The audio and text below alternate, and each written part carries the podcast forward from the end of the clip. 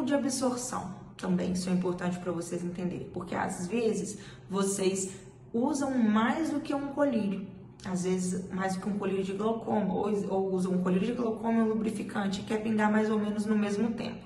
Existe uma taxa de absorção. Toda vez que eu pingo um colírio nos olhos, o olho ele demora um tempo para que ocorra a absorção dessa medicação, porque é uma medicação, a gente quer que faça um efeito aonde? No olho, tá certo? Tudo no nosso olho, a gente tem aqui uma glândula, que é chamada de glândula lacrimal, que é secreta a lágrima e aqui drena a lágrima, tá certo? Aqui drena a lágrima, por isso que quando a gente chora, entope o nariz, fica tudo cheio o nariz, por quê? porque isso aqui tudo está inchado, está chorando, enfim, ocorre todo um processo. Mas o que eu quero trazer para vocês é que a lágrima é produzida aqui e ela é drenada aqui. O que eu quero que vocês entendam é o seguinte: existe um ponto de drenagem, é microscópico isso.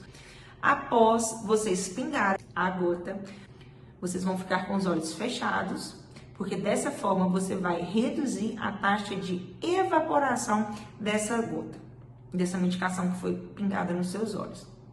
E, consequentemente, você também está ocluindo esse pontinho ali de drenagem, tá?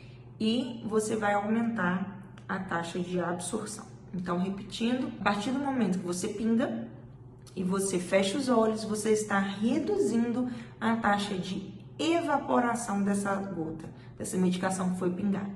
E ao mesmo tempo você está reduzindo também a taxa de eliminação dessa medicação através desse ducto lacrimal, tá? Então, se você ocluir com o dedo, que é essa a dica que eu vou dar para vocês, após pingar a medicação, vocês vão ficar com os olhos fechados por 3 minutos, 3 minutos, e vão ocluir, tá? Vocês vão ocluir aqui o cantinho do olho, aqui ó, a junção tá? Vocês vão pegar e vão ocluir. Não é força, é só ocluir, tá? Então, vocês ficam lá três minutos, tá certo? Assim, no sofá ou na cama, com o olho fechado, que dessa forma você vai estar reduzindo a taxa de eliminação dessa droga, como também a de evaporação. E aí vai aumentar a absorção ocular, que é o que a gente quer, aumentando o efeito da droga, consequentemente, reduzindo também os efeitos colaterais e sistêmicos que essa droga pode ter.